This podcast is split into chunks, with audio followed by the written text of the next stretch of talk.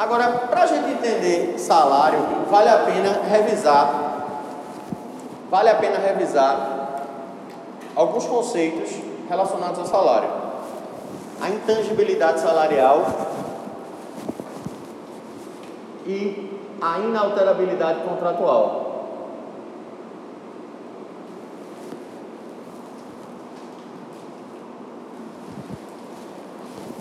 Vamos ver esses conceitos aqui, conceitos da teoria geral para a gente entender salário melhor. Primeiro, a gente tem que entender o conceito de salário mínimo. Às vezes a gente lê, quando está lendo desavisadamente a CLT ou lendo alguma lei, tem assim, o salário mínimo, salário mínimo regional. Você pode até se confundir com isso.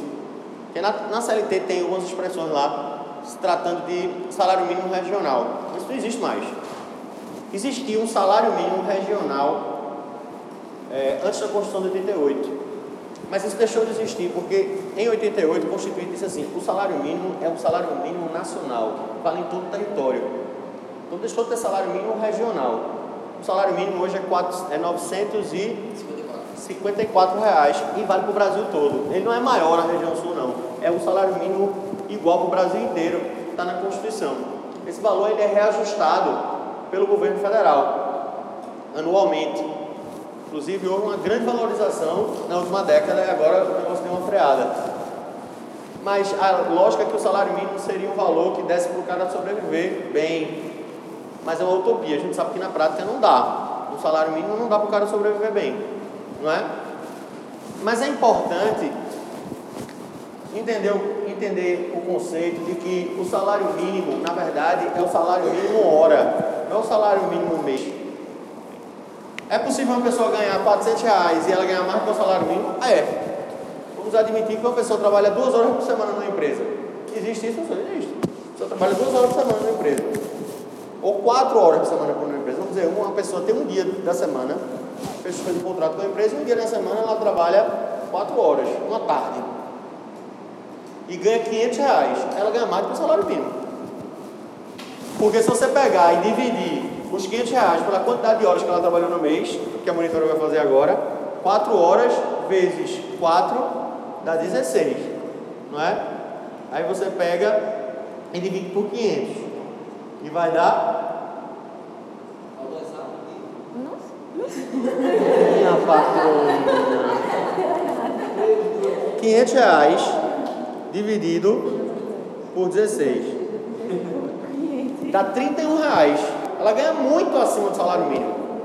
Então a gente tem sempre que pensar no conceito de salário mínimo hora. É porque a gente é acostumado no Brasil a pensar no mês. Os americanos, por exemplo, eles pensam na hora. E quando o cara quer dizer quanto ele ganha, para ele ter uma noção de quanto ele ganha, ele pensa no ano. Ah, eu ganho 100 mil reais por ano, é meu salário. Ele pensa sempre na hora, porque lá é por hora, o pagamento é feito por hora, quantas horas você trabalhou. Mas aí para o cara não ficar perdido, aí ele não pensa no mês, ele pensa no ano. Senão, ganho 100 mil reais por, por ano. Aí o cara divide na cabeça e vê quanto é que dá. Mas aí, usando essa lógica, a gente é mais ligado no, na questão mensal. Por quê? Porque a gente é tão refém da sobrevivência que a gente quer saber quanto eu ganho por mês. Quer saber se eu vou pagar a minha conta esse mês. Então a gente faz essa conta dessa forma. Princípio da irredutibilidade salarial. Irredutibilidade salarial. O princípio da irredutibilidade salarial a gente já estudou. A gente já sabe, é só para lembrar que não se pode reduzir salário de empregado, salvo negociação coletiva, de acordo com o artigo 7 da Constituição Federal, no seu inciso 6. A princípio, eu não posso reduzir salário de empregado. Eu não posso reduzir salário de empregado, só mediante acordo ou convenção coletiva. Por fim, o princípio da intangibilidade salarial. Pessoal, o princípio da intangibilidade salarial diz o seguinte: ó, o teu salário tem que ser garantido de maneira que você possa dispor dele. Você tem que receber o seu salário e ninguém pode tocar nele, ninguém pode interferir na realização dele para você. Ele não pode ser penhorado por um, uma dívida que você tenha na justiça. Ele não pode ser pago de outra forma que não seja em dinheiro, 30% pelo menos, dinheiro corrente, moeda nacional, papel federal. Tem que ser dinheiro, porque eu preciso dispor do dinheiro. Porque senão o empregador dizer, eu vou te pagar, ó, esse mês eu vou te pagar em barra de ouro. Esse mês eu vou te pagar em dólar. Tudo isso dificulta a vida do cara. Meu irmão, pagou em barra de ouro, agora eu vou ter que ir atrás de alguém para vender esse ouro para poder comprar comida. Então o empregador tem. Você pode, por gentileza, dar espaço para Paulo sobreviver aqui. Então, ó, ele está tão romântico a aula que ele está abraçado com a blusa para essa mulher. Ó, oh, é, é terça. Ele vai jantar dia de namorado com a bolsa da Nike. Ó, então, pô, não dá para dar trabalho pro cara, porque o cara tem que sair para resolver um problema para pagar com, com, pagar, comprar as coisas dele usar o salário dele. Existe uma prática, monitora, que é ilícita chamada truck system. Porque aqui você também aprende inglês. São aulas bilíngues. Truck system. Truck vem de carreta, de caminhão, tá? E system vem de sistema, sistema do caminhão. Como é esse negócio? É assim, ó. Ó. O cara chegava lá nos Estados Unidos, o termo é americano porque essa questão surgiu lá. O cara estava lá em Nova York e tinha que fazer uma, um transporte para Califórnia, do outro lado. Aí o cara chegava e dizia, ó, tem aqui 20 toneladas de madeira que tu vai transportar lá para a Califórnia. Beleza, beleza. Só, quando chegar lá, duas toneladas são tuas. Tu descarrega 18 toneladas e pode ficar com duas. E esse é o teu salário. Esse é o que eu vou pagar para tu fazer esse serviço para mim. Aí o cara saía, sozinho todinho, com aquela madeira, chegava lá do lado de. É, descarregava 18 toneladas e ficava com duas toneladas no, no, no na carreta dele para resolver o que fazer. Para vender, para fazer dinheiro. Isso é justo? Não, pô. O cara é caminhoneiro, ele não é comerciante. Agora ele vai ter que arrumar um lugar para vender essas duas toneladas, para realizar dinheiro, para poder pagar a gasolina, para fazer as coisas dele. Isso é errado. Usando um exemplo nosso, para você ter uma ideia, uma empresa que já tem problema com esse sistema, eu não vou poder falar o nome da empresa, obviamente, por questões éticas, mas é o bom preço, né? O que é que ele fazia? Ele pagava o salário do cara e uma parte colocava no cartão do hipercard. Tipo, ó, teu salário é X, aí tem aqui o hipercard. Tu ganha um desconto, inclusive, se tu comprar com o teu hipercard. Quer dizer, ele forçava você a gastar o seu salário com o crédito que ele colocava no cartão de crédito dele. Então ele estava infringindo o princípio da intangibilidade salarial, porque ele estava meio que induzindo ou forçando você a gastar dinheiro no próprio negócio dele. Para ele é bom demais, né? Porque ele compra o negócio a preço de custo e, e lucra com a venda do produto e paga o teu salário com o próprio produto dele na loja dele. Ele ganha de todo jeito. Só que eu tenho o princípio da intangibilidade salarial, cara. Eu posso ir para o Carrefour para venda para o mercado da Madalena, da Encruzilhada, da Boa Vista, porque eu quero comprar onde eu quiser. O dinheiro é meu, o salário é intangível. Eu não posso ficar preso na loja que eu trabalho. Então tudo isso tem a ver com o princípio da intangibilidade salarial. 30% do salário tem que ser pago necessariamente em dinheiro. Os outros 70 podem ser pagos de outra forma, em utilidades ou in natura. Utilidade, vestuário, um aluguel, plano de saúde, sei lá o que for. In natura, comida. Em produtos físicos, que não sejam dinheiro. Constituição de 88, artigo 7, presta atenção. São direitos dos trabalhadores urbanos e rurais, além de outros que visem a melhoria da sua condição social. Inciso 4.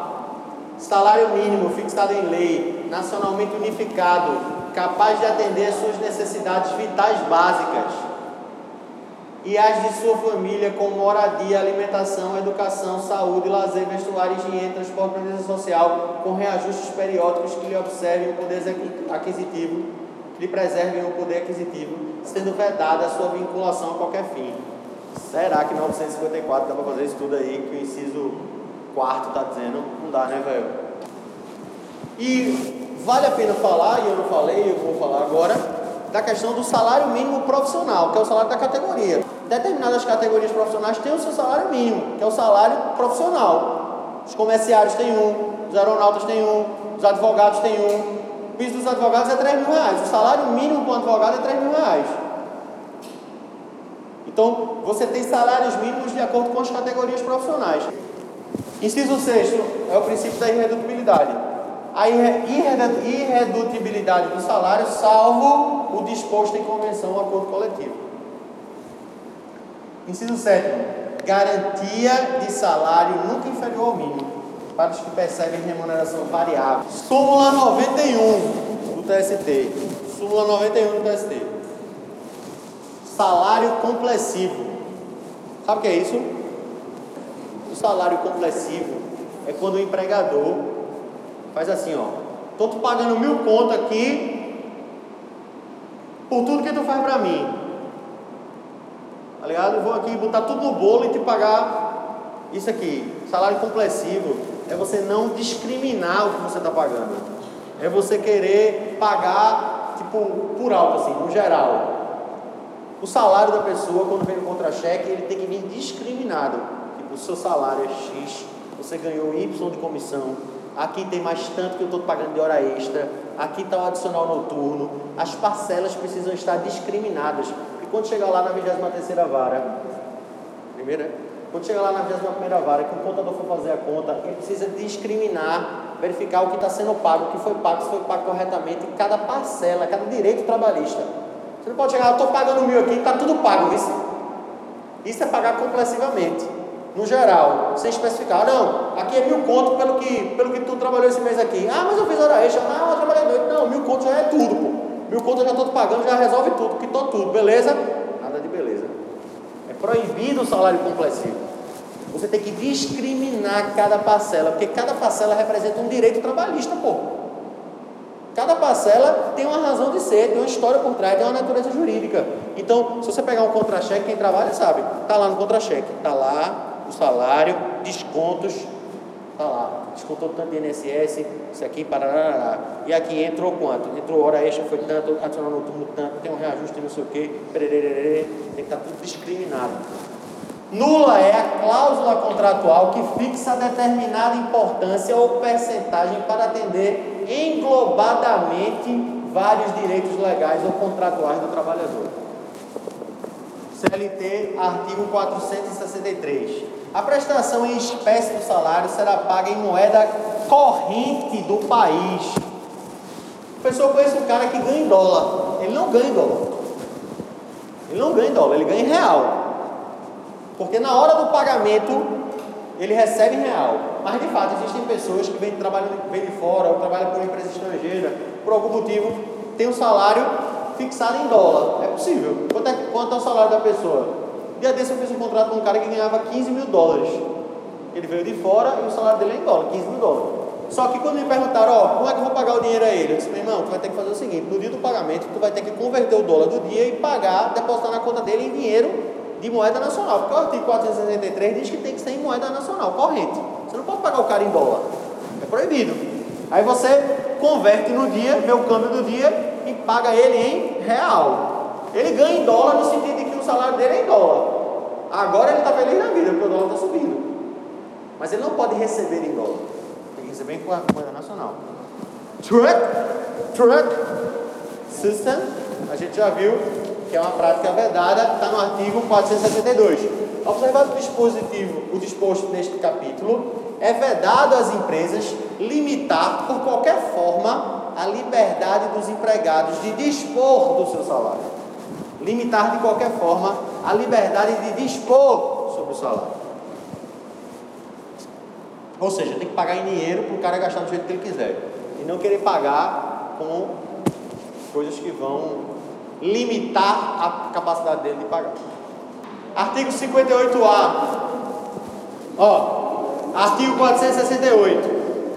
Impossibilidade de se realizar descontos Ao empregado é verdade efetuar qualquer desconto nos salários do empregado, salvo quando este é resultado de adiantamentos de dispositivos de lei ou de contrato coletivo. Então, eu não posso, o empregador não pode fazer desconto, desconto no salário do empregado. Agora a gente sabe que muitas empresas trabalham com um, sistema de adiantamento. O cara recebe dinheiro no dia 15 e no dia 30 então ele recebe adiantado o salário, a quinzena, como a gente diz, para dar um fôlego maior para ele. Então isso é possível, porque quando vier o salário vai vir com o desconto da quinzena, que já foi paga. Ou se ele fez algum contrato, é possível, por exemplo, ele fez um contrato, é, o plano de saúde, e é descontado na folha, um empréstimo consignado, são descontos, mas tem que estar na lei ou previsto em acordo com a convenção coletiva, senão é abusivo.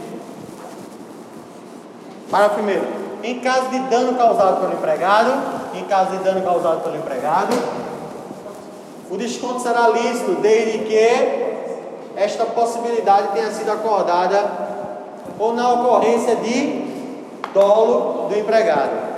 Atenção!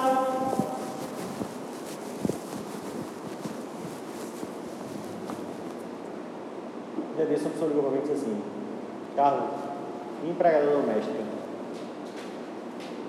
queimou uma panela minha. Posso descontar do salário dela? Foi o que eu respondi. Carlos, minha empregada doméstica, queimou minha panela. Lá. Quebrou três copos. Estou com raiva. Eu vou descontar, posso? Não, depende. Hã? Você só pode descontar, você só pode descontar de uma pessoa, em qualquer caso, em duas situações. Primeiro, tem que ter previsão no contrato. Tem que estar lá escrito no contrato de trabalho da pessoa. Ou a parte contratada fica ciente que caso promova algum dano, deverá pagar o dano que ela fizer. Ah, tá lá, previsão contratual ou, independente de previsão contratual ou não, se houver dolo. Que o cara trabalha na antes. Trabalha lá? É ensino antes. Vamos entrar com ação, né? Trabalha ensino antes. Aí, estava com raiva do gerente, pegou aquela televisão de 54 polegadas ia ser vendida para compra, a 4K, jogou no chão com o réu Aí o empregador disse: Posso descontar? Eu não preciso nem perguntar se tinha previsão contratual. Porque no, nesse caso, ele agiu com dolo. Ele vai, vai ter que o desconto. Porque ele quis fazer, ele quis gerar o prejuízo. Então, o requisito é esse. Em caso de dano causado pelo empregado, o desconto será lícito desde que essa possibilidade tenha sido acordada ou na ocorrência de dolo do empregado. Súmula. Descontos salariais, súmula 160. Súmula não, isso é uma OJ. A monitora vai confirmar com você depois. Eu acho que é a OJ 160 da SDI 1 do TST. Descontos salariais, autorização no ato da admissão, validade. É inválida a presunção de vício de consentimento resultante do fato de ter um empregado anuído expressamente com descontos salariais na oportunidade da admissão é de se exigir demonstração concreta do vício de vontade. Preste atenção. Quem já trabalhou aqui sabe você vai trabalhar. Esse bicho trabalhou nesse Aí o cara chega lá nesse insinuante, no dia do trabalho, dia que ele fez. Primeiro que a situação no Brasil já está difícil. As pessoas já não têm emprego. Tá ligado? Aí o cara conseguiu um emprego, passou na seleção, arrumou um emprego. Aí quando ele vai. Foi contratado, o cara vai lá no recurso humano e resolve sua vida. Beleza, o cara vai lá no recurso humano. Chega lá no recursos humanos, ó, bicho, é o seguinte, aqui é teu contrato de trabalho, assina aqui, ele, opa, beleza. Ó, é, pessoal, aqui na né, Insinuante a gente ajuda o lado na Conceição, né? A Conceição é uma pessoa maravilhosa e tem várias criancinhas lá que a oportunidade da vida delas é justamente com as nossas doações. E todo mundo, todo mundo da Insinuante contribui com 20 contos para o lado do nosso corpo. Tu vai contribuir, né, monstro? Disse, não, por favor. O cara lá, chegando, primeiro dia de empresa. no recurso humano, sendo contratado. O cara vai dizer não, de nada. Não, pô, bota aí. Ó, e aqui também tem o desconto sindical, todo mundo bota. Ah, não, pô, bota aí. Ó, e aqui também tem plano de saúde. Todo mundo faz plano de saúde aqui, previdência privada também. Aí o cara vai sair assinando. Isso chegou no TST com a seguinte tese jurídica. Meu amigo, quando o cara está sendo contratado, muito preste atenção, quando o cara está sendo contratado, presume-se a coação dele para assinar qualquer desconto, pô. Que o cara está nessa situação que eu acabei de escrever. Está presumido, pô. Porque ele assinar ali, presume-se coação. Porque o cara não vai dizer não, o cara está entrando na empresa, o cara está desempregado, pô. Aí o TST disse, concordo não. Pô, não posso presumir coação nessa situação. Para se verificar que o desconto foi de sua coação, tem que haver prova clara. Você vai ter que fazer, entrar com ação na justiça e demonstrar, através de testemunho ou de documentos, que você foi coagido para assinar os descontos. Eu não presumo, não presumo coação nessa situação. Está errado o TST. Mas é o entendimento da sua. É inválida a presunção de vício de consentimento resultante do ato de ter o empregado anuído expressamente com descontos salariais na oportunidade da admissão é de se exigir a demonstração concreta do vício de vontade. Não se presume. Possa? Eu acho errado, porque eu acho que a coação está bem clara. Tá? Mas também o terceiro está dizendo que não existe a coação. Ele só está dizendo que eu não presumo. Prove. Porque a ideia seria melhor para o empregado que ela fosse presumida já. Ó, descontou no ato da contratação já é putaria. Não está valendo. Súmula 342. Descontos salariais. Os descontos salariais efetuados pelo empregador com autorização prévia e por escrito do empregado para ser integrado em planos de assistência odontológica, médico-hospitalar e seguro de previdência privada ou de entidade cooperativa, cultural ou recreativa associativa de seus trabalhadores em seu benefício e de seus dependentes não afrontam o disposto no artigo 462 da CLT, salvo se ficar demonstrada a existência de coação ou de outro efeito que vicie o ato jurídico. É na mesma linha da outra OJ. Ele está dizendo, ó, quando chegar, se o cara quiser te, te obrigar a fazer, ou alguém te oferecer um desconto assistencial, cooperativa, plano de saúde, tudo isso, a gente está entendendo que está tudo bem até que você venha aqui e prove que houve um vício de consentimento, que você foi forçado a fazer isso. Não afronta o 462 simplesmente o fato de você assinar esse negócio lá na hora. Tá?